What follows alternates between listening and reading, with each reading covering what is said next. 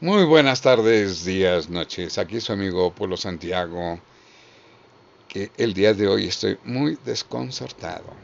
¿Cómo es posible que nuestro presidente electo por 30 millones de personas ahora salga con que la vacuna solamente se le va a dar a quien él quiera? ¿Quién tiene la decisión de quién vive o quién muere? ¿Quién la va a obtener y quién no?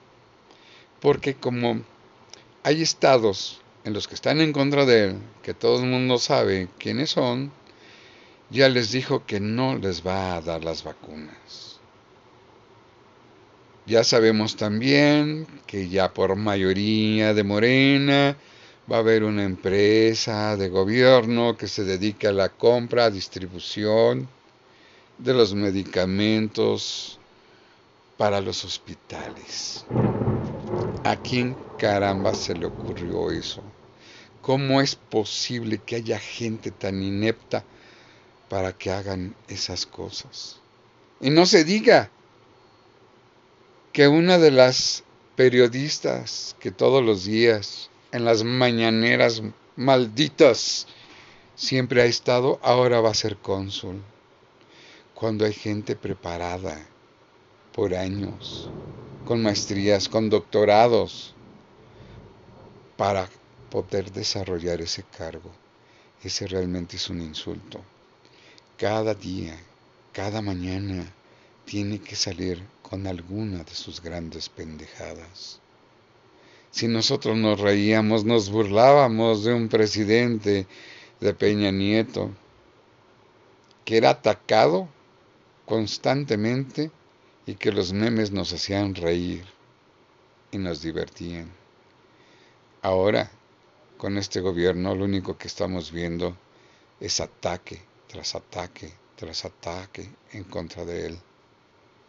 Y no faltan los amo lovers, o sea, ¿ves? Los amantes de este tipo, que a capa y espada siguen protegiéndolo con los mismos datos que él da ni siquiera tiene la imaginación como para poder discernir y comprender que aunque tú estés a favor, hables bien, escribas bien, porque tiene unas faltas de ortografía terribles.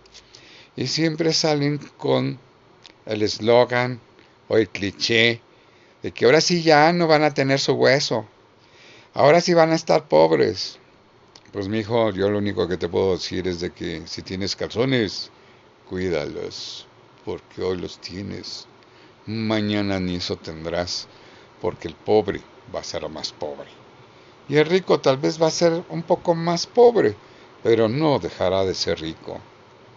Nada aquí en nuestro país puede llevarnos a lo que siempre han dicho, ¿no? Un Venezuela o cambiar de régimen socialista.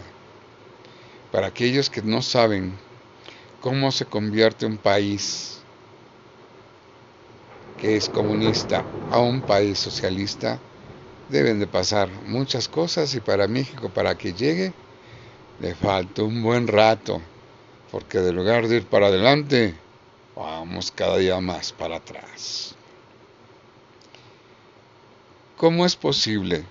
Nada más piensen ustedes que si tú quieres tener la vacuna y por decir algo, eres de Monterrey o Guadalajara, discúlpame, pero para ti no hay vacuna. ¿Por qué? Porque tu gobierno no se alineó con esto. Y como no se alineó, no te corresponden vacunas. ¿Quién es el que dice? Porque hay una política en contra o a favor de los que se alinean. Esta es una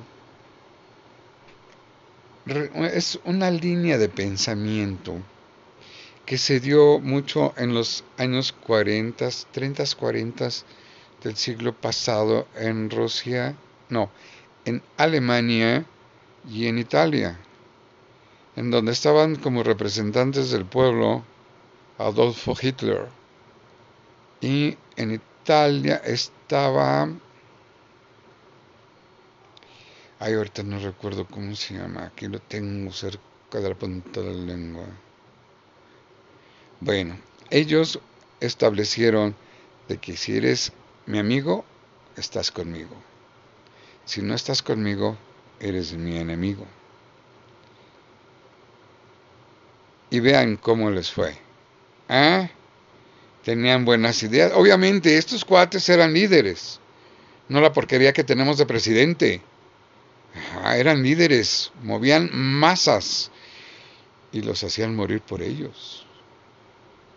Obviamente las causas no fueron las más adecuadas, pero ahí está la historia.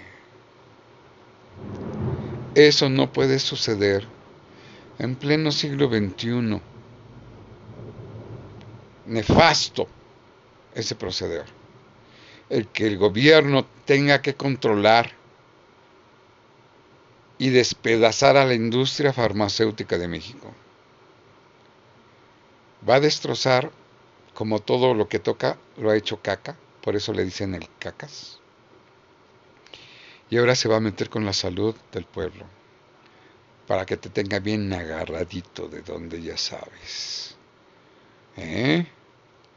Ya le quitó porcentaje de dinero a muchas instituciones. Ahora si quieres tener salud, va a ser si él lo decide o no. Si quieres el medicamento, él va a decidir si se te da o no. ¿En qué país estamos viviendo, señores? ¿Qué clase de monstruo hemos convertido a esta persona, líder del engaño? Porque todos fuimos engañados con su famosa cuarta transformación de la esperanza. Yo soy una persona de acción, de momento, mas no de esperanzas.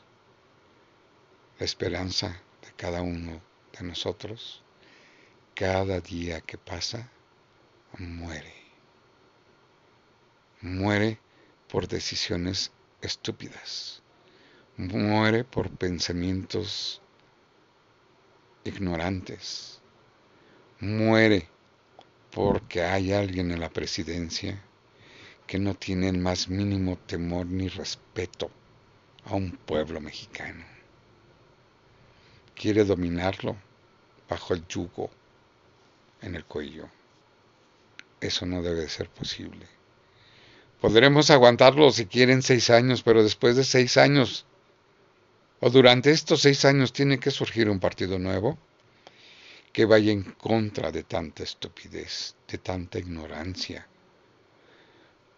Este señor dice que va a evitar y acabar con la corrupción cuando Él es lo que lo está fomentando.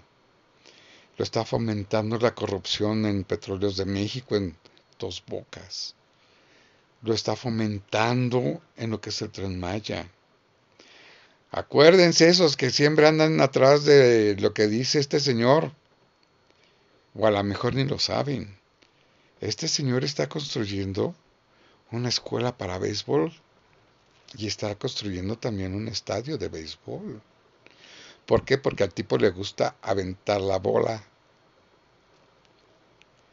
El aeropuerto que está haciendo en Santa Fe no va a ser entregado ni en tiempo y forma con un proyecto de bajo nivel que ahora ya va a costar más que el aeropuerto de Texcoco, así como lo oyen. La infraestructura que tenía el aeropuerto de Texcoco era 200 mil veces mejor que el churro que está haciendo en Santa Fe. ¿Qué pasó con la industria de Baja California Sur para hacer cervezas? ¿La, vino, la llevó abajo? Así no se puede, señores. Quitándole dinero a nuestras instituciones que tanto dinero, esfuerzo, sudor y corrupción nos ha costado. Como para que Él venga y tire todo, eche todo abajo, destruya toda una nación. Desafortunadamente, como nuestro pueblo es tan ignorante, no lo entiende, no lo comprende. Según el neoliberalismo, y se arrodilla al presidente de Estados Unidos con una firme y consolidada vergüenza le debería de dar. Tanta sumisión ante el poder yanqui. Todo lo que está haciendo, no crean que es a favor del pueblo. El tren Maya va a destruir zonas, animales, vegetales y les va a engrandecer el bolsillo a esas naciones poderosas para transportar sus productos de un lado a otro. Que ni crean que ese dinero se va a quedar aquí. Que ni crean que nadie lo va a disfrutar. Todas esas ganancias se van a otro lado, a bolsillos de otro lado. Estados Unidos es un gran potencial consumidor de petróleo. Por eso hay que hacer refinerías, por eso hay que hacer más extracción de petróleo, por eso hay que tener un tren Maya de transportación de petróleo para que de un lado le llegue a Miami, para el otro lado le llegue a, Los Ángeles, para que ya también llegue a Alaska por el otro lado, o por el otro lado que le llegue hasta Nueva York, o del otro lado a lo que son los canadienses. Nosotros no producimos nosotros estamos decayendo. Aquí no hay producción, estamos en menos, menos, mero, cero, cero, cero, cero. Estamos en números rojos, estamos siendo destruidos. Que es un país innecesariamente rico, hermoso y bondadoso. Ha caído en manos del peor enemigo del pueblo. Que así como trata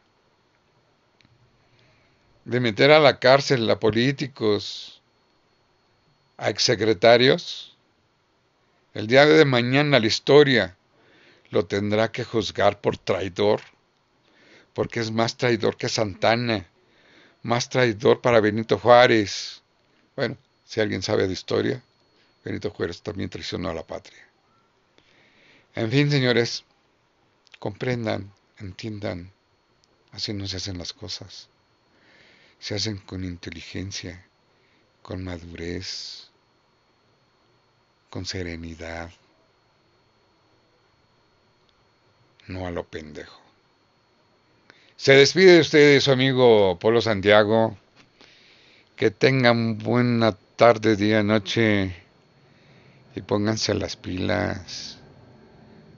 Vamos a la quiebra. Bueno, y hay muchas cosas por hablar también de que